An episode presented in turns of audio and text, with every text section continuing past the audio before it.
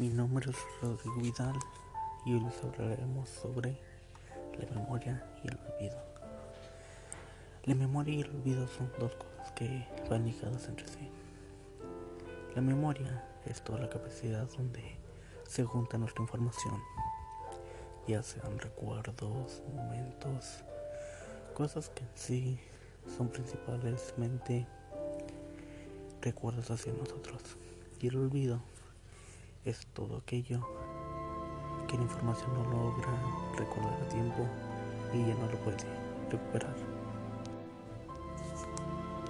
Pero en sí, ¿qué son estas dos partes? Se habla que estas dos partes van ligadas entre sí en una sola. En una se guarda toda la información y en otra se olvida, los cuales prescinden uno de otro. Pero ¿a qué nos referimos con que van ligados de entre sí? Validados entre sí porque son adversos ambos.